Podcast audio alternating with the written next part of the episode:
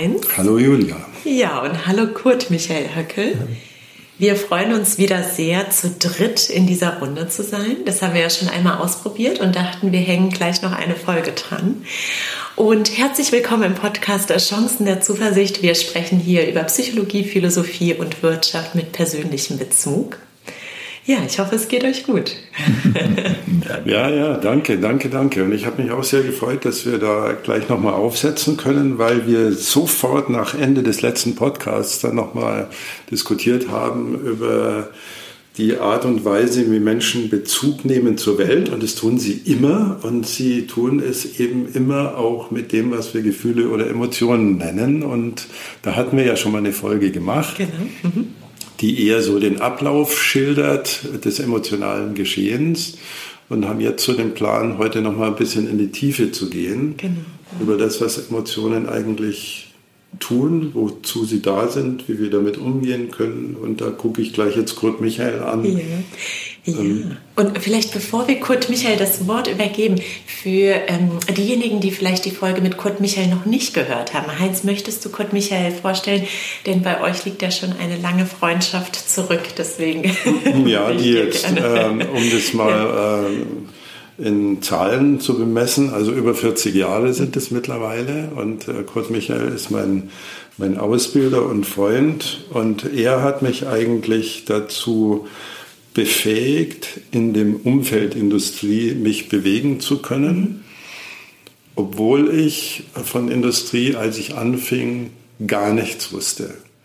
Aber mit dem Rüstzeug dessen, was man in der gesprächspsychotherapeutischen Ausbildung lernen kann, kann man auch ein Industrieseminar überleben zumindest. Ja, und Kurt Michael, wir kennen uns aus der Coaching-Ausbildung. Ich durfte bei dir ein paar wunderbare Coaching-Seminartage äh, machen. Und das ist ähm, ja, für mich sehr beeindruckend gewesen, denn das, was du uns irgendwie in diesen wenigen Stunden erzählt hast, begleitet mich seitdem äh, ja, fast täglich, würde ich sagen. Ne? Also die Gedankengänge, die du da angestoßen hast und die Themen, über die du gesprochen hast. Und eins dieser Themen war das Thema Emotionen. Mhm. Und ähm, ja, ich freue mich sehr darüber, heute mit dir zu sprechen. Und ja, vielleicht könntest du uns eine kleine Einführung in das Thema Emotionen, Gefühle geben. Ähm, wie viele haben wir denn davon überhaupt? ja. Danke für die Einladung, das freut mich sehr und ich nehme die Worterteilung gerne an. Es ist schon so, dass ich als Psychologe natürlich mich auch als Forscher verstehe und die Emotionsforschung, die ja ununterbrochen noch weiter im Gang ist, da gibt es so eine Fraktion, die so sagt, wir destillieren die Grundgefühle endlich mal raus und die haben dann große Kämpfe, ob sie sieben, sechs, acht, zwölf. Ja.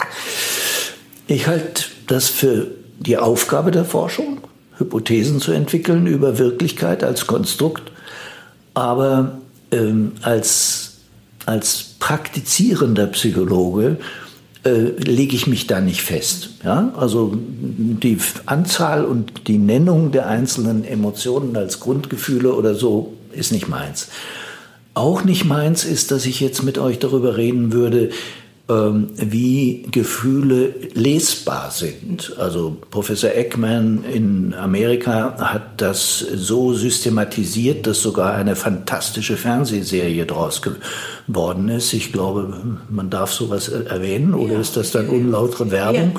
Ja. Also die, die heißt Lie to Me, lüg mich an und lohnt sich wirklich anzugucken, wenn man interessiert ist an der Frage Gefühle, wie drücken die sich aus und vor allen Dingen, wie sieht ein Mensch aus, der versucht, sein Gefühl zu unterdrücken.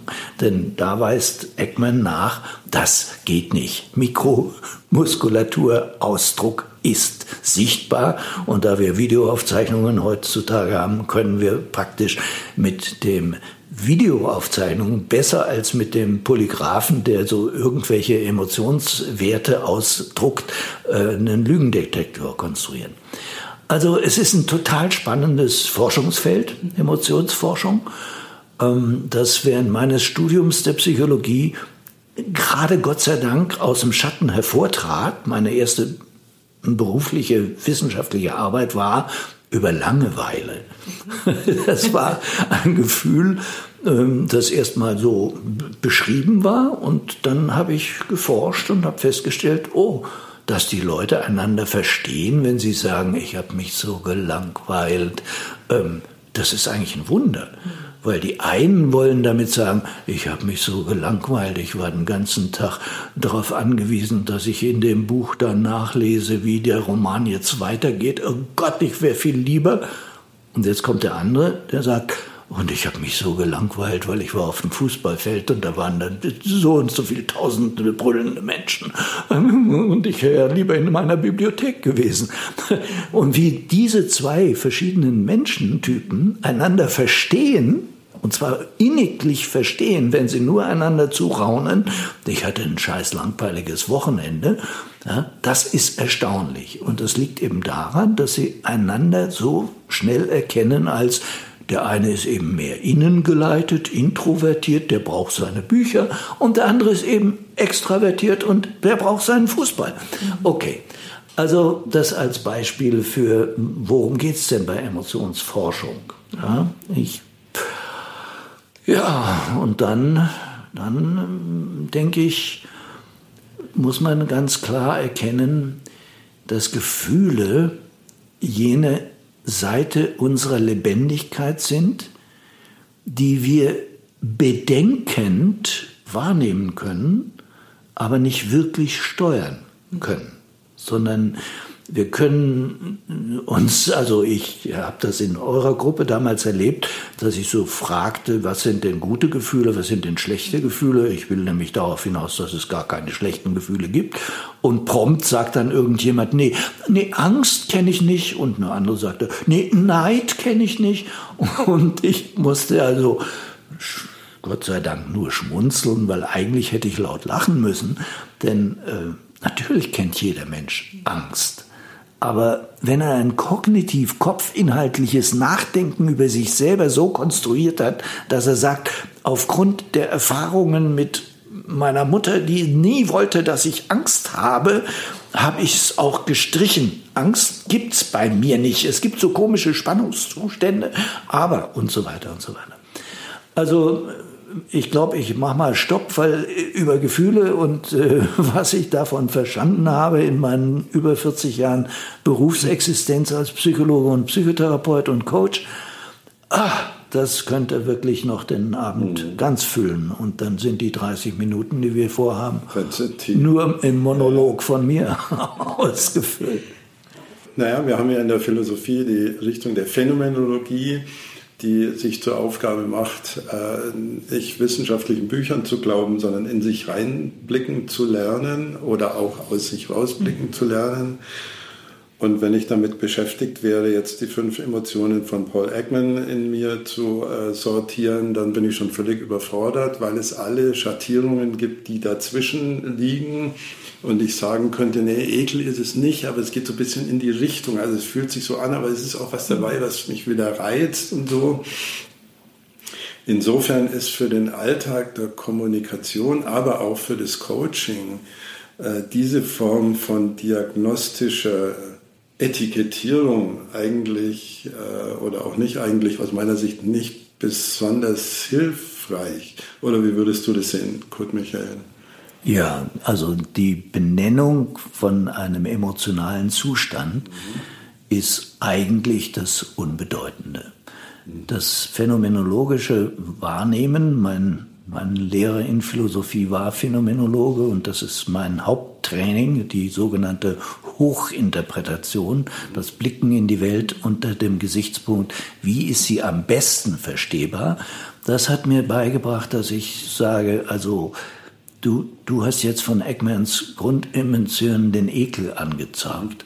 Und für mich ist das im Moment eins der wichtigsten Gefühle. Mhm. Denn ich bin entsetzt darüber, dass in der Alltagssprache jeder, wenn er sagt, wenn er mit glänzenden Augen sagen würde, wir haben jetzt einen Sklaven, dann würde er Irritation auslösen, weil jeder andere würde sagen, Sklaverei ist abgeschafft und das ist ja ekelhaft. Meinst du wirklich, dass ihr jetzt einen Menschen habt, den ihr als Sklaven behandelt? Wenn aber jetzt jemand sagt, und das mit glänzenden Augen, den Krieg gewinnen wir, dann bin ich völlig ratlos, weil für mich ist Sklaverei und Krieg beides gleich ekelhaft. Und ich glaube, dass dieses sich ekeln bei einem emotional besetzten Begriff entscheidet darüber, ob es in welcher Weise stattfindet und ritualisiert wieder und wieder stattfindet. Ich glaube, unsere Gattung ist so weit, dass sie, dass sie begreift, dass Krieg wirklich ein Atavismus ist, ein uraltes äh, einander umbringen, das nicht mehr stattfinden darf. Und insofern hat Herr Putin ja völlig recht. Er sagt ja, er, er macht gar keinen Krieg. Er macht ja nur eine militärische Sonderaktion. Und da dass das der Waffenindustrie von Russland sehr zugutekommt und dem Militär dort sehr gefällt, ist, ach Gott, jetzt bin ich aber nicht mehr bei der Emotionsforschung. Ne? ja, und wenn wir vielleicht da äh, so ein bisschen die Überleitung machen zu den, du hast ja gesagt, die schlechten Emotionen mhm. und die guten Emotionen. Mhm. Und es gibt ja, ja auch einen gesellschaftlichen Trend, dass wir viele Bücher über positive Psychologie sehen und wir wollen äh, zufrieden sein und wir wollen mehr von den positiven Emotionen, würde ich jetzt einfach mal sagen. Mhm. Was ist denn so deine äh, Meinung dazu? Können wir, können wir äh, unsere positiven Emotionen maximieren? Ich denke, wir müssen das. Und wir müssen das dadurch, dass wir noch stärker als bisher klären, was meinen wir denn, wenn wir behaupten, ein Gefühl sei schlimm und man müsse gucken, dass man es verhindert. Die Macht von Definitionen ist ja der Zaun um unsere jeweiligen Lösungen von Problemen. Und da äh, müssen wir dazu kommen, dass wir sagen, okay, äh, solche schrecklichen Gefühle wie Hass. Ja? Wenn man in irgendeiner netten Gesellschaft sagt, sag mal, äh, was, was hältst du eigentlich von Hass? Dann kommen ganz kluge Leute, ähm, die so sagen, ja, ähm, die, die Psychoanalyse hat ja äh, gezeigt, dass äh, Hass äh, mangelnde Persönlichkeitsentwicklung ist. Also wirklich ein durchanalysierter Mensch hasst nicht mehr, sondern der hat Abneigungen, der hat Kritiken, der hat Äußerungen, aber Hassen ist ein so mörderisches, atavistisches Gefühl, das haben wir nicht mehr. Ich habe mal einen längeren Vortrag im Bayerischen Rundfunk gehalten mit dem Titel Wer nicht hassen darf, kann nicht lieben. Und dazu stehe ich auch heute noch. Und ich denke. Kannst du das ein bisschen mehr erklären? Ja, genau. Ich denke, dass ähm, so ein starkes Gefühl wie ich hasse es, wenn ich sehen muss, dass ein Kind misshandelt wird. Ja? Diese Tat hasse ich flammend. Da will ich selber dann sogar am liebsten zuschlagen oder dazwischengehen. Mhm. Ja? Also ich halte das Hassen für eine sehr, sehr konstruktive Emotion angesichts von etwas, was man aus tiefstem Inneren ablehnt. Und das muss erlaubt sein. Und gerade wenn man so wie ich der Meinung ist, es dürfte mehr Menschenliebe geben, dann ist es notwendig, dass man eben sagt, ja, und ich hasse dieses Tun von Menschen gegenüber Kindern, weil ich Kinder liebe. Ja, so ist der Zusammenhang vielleicht jetzt deutlich. Ich würde es in der Dosis gerne mal ein bisschen runterfahren. Also wenn ich jetzt an Coaching-Klientinnen denke, die sagen, hm, meine Chefin ist eine blöde Kuh, also es nervt mich von früh bis abend, was sie tut, oder mein Chef. Mhm. Ähm, und das jetzt kombiniere mit Julias Frage. Also kann man dem positive Emotionen entgegensetzen oder irgend sowas? Also wie gehe ich denn einerseits damit um zu sagen, für mich, wir müssen unsere Emotionen schon akzeptieren, weil sie einfach da sind, mhm. aber andererseits auch so einen, ähm, einen normativen Kontext haben, wo wir sagen, es ist doch gut, wenn wir anständig miteinander umgehen. Also wie kriege ich denn aus seiner Sicht sowas dann zusammen? Also für dich als Coach, als Therapeut, als Mensch, als Kollege und so weiter. Wenn ich zu jemandem, der in vielleicht übler oder auch sozusagen noch akzeptierter Weise über einen Mitmenschen herzieht, dann werde ich versuchen, ihm zu spiegeln, was ich gerade als Emotion bei ihm wahrnehme. Ihr Chef ärgert Sie? Ja. Ja, ja bin stinkesauer, schon wenn ich ihn sehe in der Früh. Und das ist absolut akzeptabel, dass Sie das spüren. Was tun Sie damit?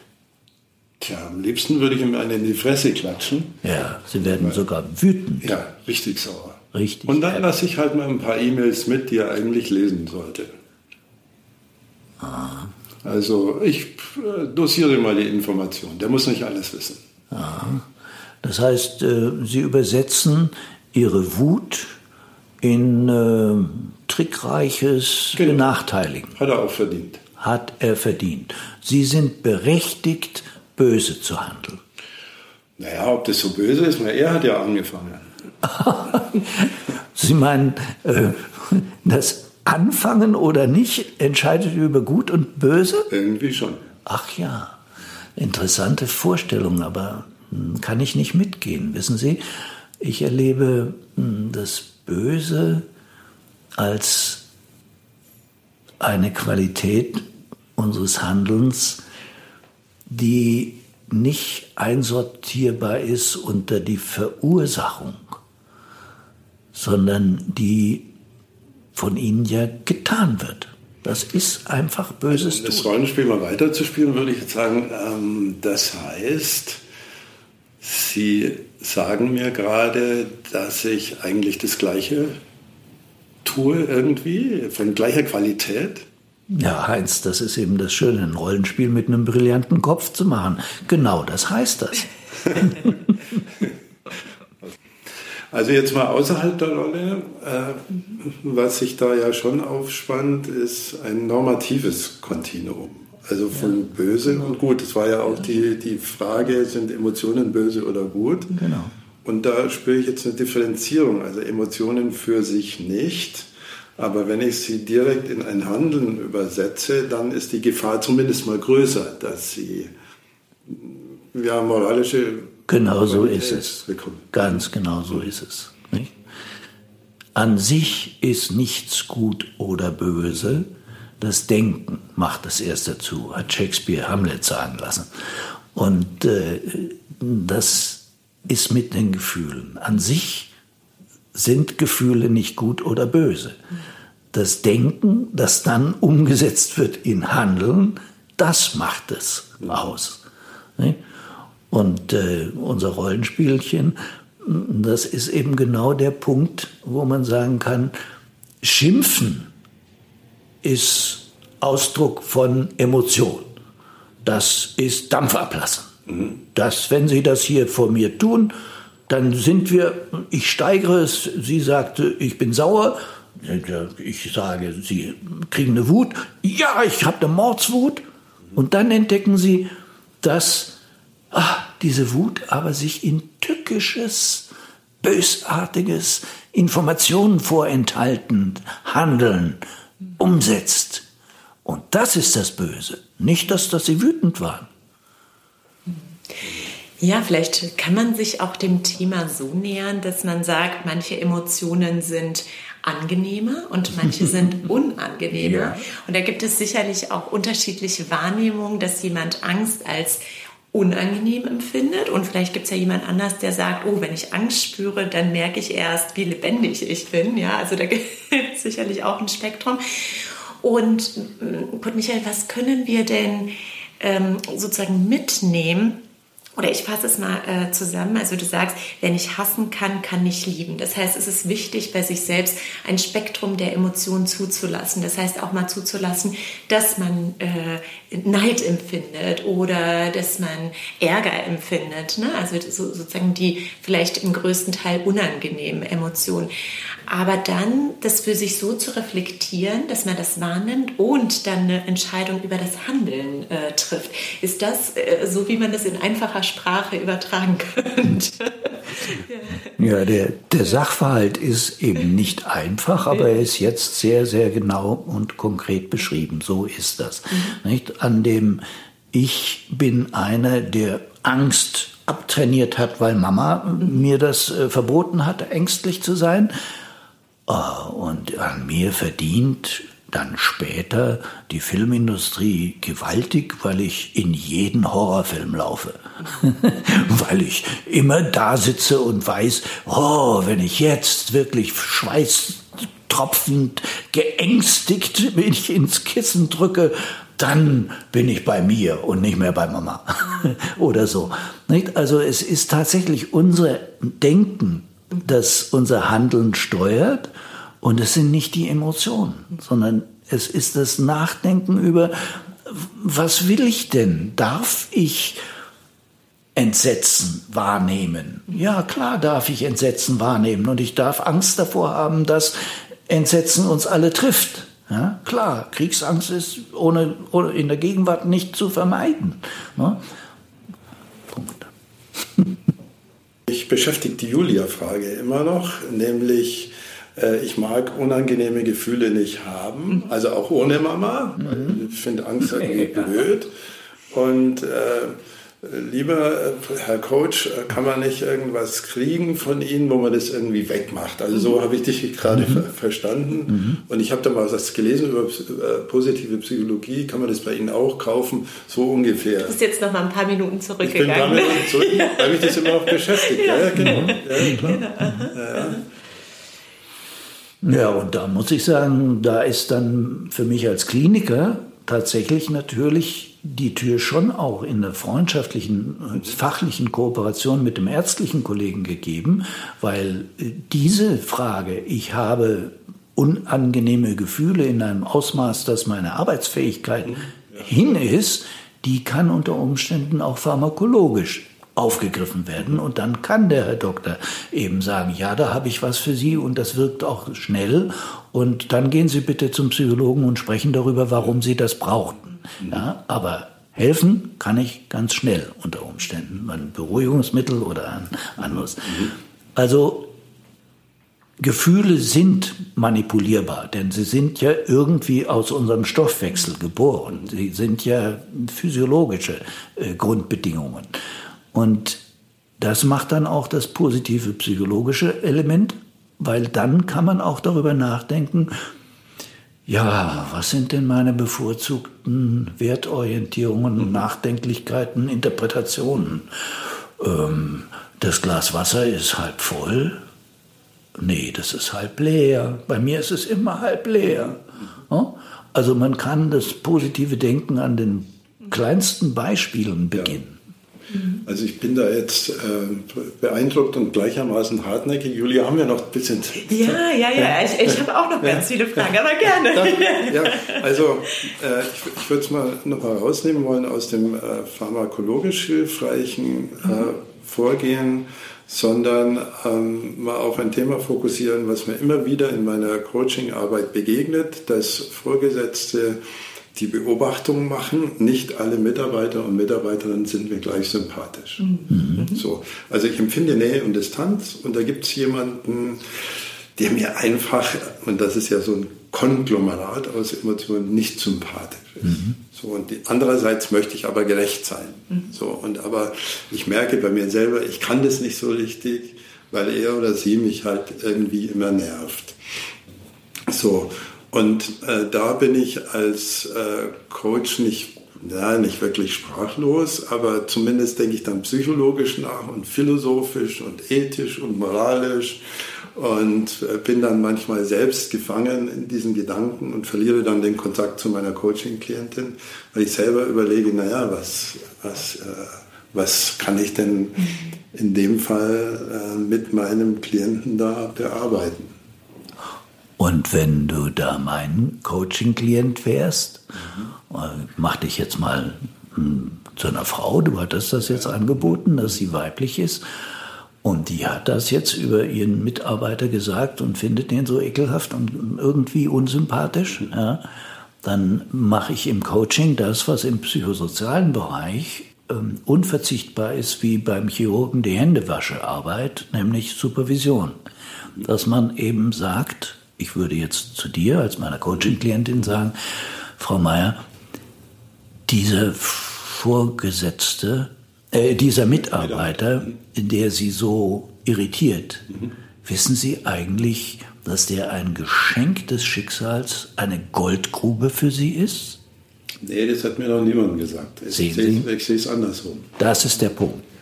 Und das heißt, wir müssen jetzt schürfen. Irgendetwas macht Ihnen diesen Menschen so grauenhaft unsympathisch. Versuchen Sie es genauer zu sagen. Was ist so ekelhaft an dem? Was ist so unsympathisch? Naja, gut, wenn ich es mal umdrehe, ist es so, dass er mich mehr erreicht als andere. Das Also ich ist spüre- jetzt schon mal Ihre Buchführung, Ihre Kontaktbuchführung. Ja, also ich spüre Sie fragen sich, warum sehe ich den? Der redet weniger, aber ich spüre ihn viel stärker. Ja, es ist so, als ob der Ihnen nicht mehr aus der Nase geht. Ja. Okay, Sie würden ihn gerne besser ignorieren können. ja. Also eigentlich äh, schenken Sie ihm ständig eine Achtsamkeit, von der Sie meinen, gerade der hat die nicht verdient. Ja, und auch wieder doch, weil ich eine gerechte Vorgesetzte sein möchte. Also das ist schon, äh, innerlich zerreißt mich das manchmal. Sie wollen ihn nicht einfach löschen? Nee, aber ich würde ihn gern ignorieren können. Das, also wenn ich ganz ehrlich bin, und das darf man ja hier bei Ihnen in der Coaching-Sprechstunde sozusagen sein, wenn ich es könnte, würde ich ihn gern ignorieren. weil das, was sie schnuppern, riechen, aufgedrängt bekommen, wenn er eben in ihre Wahrnehmung tritt. Was macht das mit ihnen? Hilflos? Also Hilflos, dass sie ihn nicht löschen können. Ich kann ihn nicht löschen. Äh, mein eigenes Gerechtigkeitsideal ist verletzt. Also ich, äh, wenn der sich meldet, dann kommt er auch weniger dran. Ich gebe ihm äh, schlechtere Aufgaben. Also ich erlebe mich da bei ziemlich vielen Dingen, die ich an mir selber eigentlich gar nicht mag. Die schämen sich fast. Warum hat er diese Macht? Tja, das ist genau der Punkt. Das ist die Goldgrubenfrage. Was ist da an dieser Person? Denken Sie über diese Person mal nach. Vergleichen Sie mit irgendwelchen Figuren aus Ihrer Vergangenheit. Forschen Sie mal nach. Und Sie werden was entdecken. Was ist los? Schauen Sie seine Kleidung. Also ich würde da gerne wieder aussteigen, weil ich äh, vielen Dank nochmal. Also ich hoffe, dass unsere Hörer solche Rollenspiele schätzen. Ich gehe jetzt mal davon aus. Ähm, mir ist noch im Kopf, Julia, dass du sagtest, du hast noch sehr viele Fragen. Ja, also ich habe, äh, die äh, müssen wir natürlich nicht alle beantworten. Ich fand das gerade sehr, sehr spannend, euch zuzuhören und auch ne, und so ein bisschen, äh, wie du, Kurt Michael, da vorgehst, so ein bisschen äh, auf der Suche nach dem, nach dem Grund. Also wahnsinnig spannend und die Frage, die ich äh, noch zu Beginn hatte, und das macht natürlich wahrscheinlich nochmal ein, ja, ein großes Fass auf, ist, ähm, denn wir haben ja viel aus der Kindheit mitgenommen. Und wir machen ja hier im Podcast äh, ja den Bezug zur Wirtschaft. Ja, also ich äh, arbeite in Organisationen und erlebe sozusagen äh, das, was in den Organisationen heute passiert. Und ich habe mich dann gefragt, wie viel Kind steckt eigentlich in uns, wenn wir in den großen Karrieren angekommen sind. Ja? Denn wenn wir von diesen Emotionen äh, sprechen, wie wir das heute gemacht haben, haben wir ja viel, ähm, wenn ich dich auch richtig verstehe, Kurt Michael, aus der Kindheit mitgenommen. Ja? Ob aus der Erziehung oder über unsere biografische äh, Geschichte, dass wir, dass wir bestimmte Erfahrungen gemacht haben. Das heißt, ähm, es steckt schon noch auch in den großen Positionen sehr viel Kind drin. Wenn es gut geht, steckt da sehr viel Kind drin Ja. und vor allen Dingen steckt das Kostbarste des Kindseins drin, nämlich die Kompetenz fürs Spielen. Dass dann jemand im Erwachsenenleben sich erinnert, was es heißt, freiwillig, lustvoll Rollen zu übernehmen, Ideen zu entfalten, zu spielen. Ja? Das das ist das Hauptkapital, äh, das wir in uns tragen in der Form dieses inneren Kindes, das jeder in sich hat. Ja. Die andere Seite, natürlich tragen wir auch die ganzen Verletzungen dieses Kindes, die ganzen Kränkungen, die ganzen Vergleiche, die wir zu unseren Ungunsten ausgehen ließen, weil wir konnten eben doch nicht dies so schnell wie jene und sahen nicht so aus wie diese und so weiter und so weiter. Also es gibt in diesem Es lebt in mir meine Kindheit sowohl diesen Goldschatz des Spielenkönnens als auch diesen Erfahrungsschatz der Kränkungen, die wir überlebt haben. Und beides macht dann die Potenz einer Führungskraft. Und du hast gesagt, wenn wir Glück haben. Und was meinst du, wenn, was ist die andere Seite, wenn, wenn kein Kind mehr in der ja, wenn wir uns übermäßig diszipliniert haben und Spiel als Spielerei ablehnen und denken, wir sind nur dann äh, unserem Geld wert, äh, wenn wir entsprechend uns anstrengen und entsprechend äh, irgendwelchen normativen Druck, hat Heinz das genannt, äh, gehorchen, dann denken wir falsch und dann machen wir uns selber kaputt. Also ich möchte es nochmal massiv äh, verstärken, welche Resonanz du gerade bei mir auslöst. Also gerade durch das Spielen, du weißt, ich war ja mal lange Zeit Spielesammler und ähm, ich glaube, wenn man sich eingesteht, dass es keinen Unterschied gibt zwischen dem Dreijährigen, der Bauklötzchen aufeinander stapelt und guckt, ob das Ding wieder umfällt oder nicht, und einem Top-Manager, der genau das Gleiche tut, weil er genauso wenig in die Zukunft gucken kann und sich nicht in die Tasche lügen sollte, dass er genau wüsste, ob der Turm nachher steht oder nicht. Also wenn man sich einfach mal klar machen könnte, dass Management immer auch Versuch und Irrtum ist, so wie auch Wissenschaft immer Versuch und Irrtum ist. Deswegen haben wir ja das Experiment als die goldene Erkenntnisquelle und Führung ist auch ein Experiment und jedes Meeting ist ein Experiment und jede Entscheidung ist ein Experiment. Und immer dort, wo ich die eigene Meinung äh, ideologisiere, wird es halt für Mitarbeiter unangenehm und Mitarbeiterinnen und gefährlich und komisch, weil das Spielerische dann wegfällt. Mhm. Man sagt, genau so muss man den Turm bauen mhm. und das rote Klötzchen muss unten hin und das blaue oben. Also es hat mich jetzt gerade sehr bewegt, was mhm. du sagst. Ja, ich muss das leider sagen, unsere Zeit. und auch da vielleicht wieder die Frage, Kurt Michael, hast du noch äh, etwas, was wir nicht angesprochen haben und was du gerne noch zu diesem Thema hier den Zuhörerinnen und Zuhörern und auch uns, Heinz und mir, mhm. mitgeben würdest? Wir sind schon verantwortlich für unsere guten Gefühle. Und da es keine schlechten Gefühle gibt, sollten wir einfach für unser Fühlen offen sein. Prima. Vielen Dank. Vielen Dank.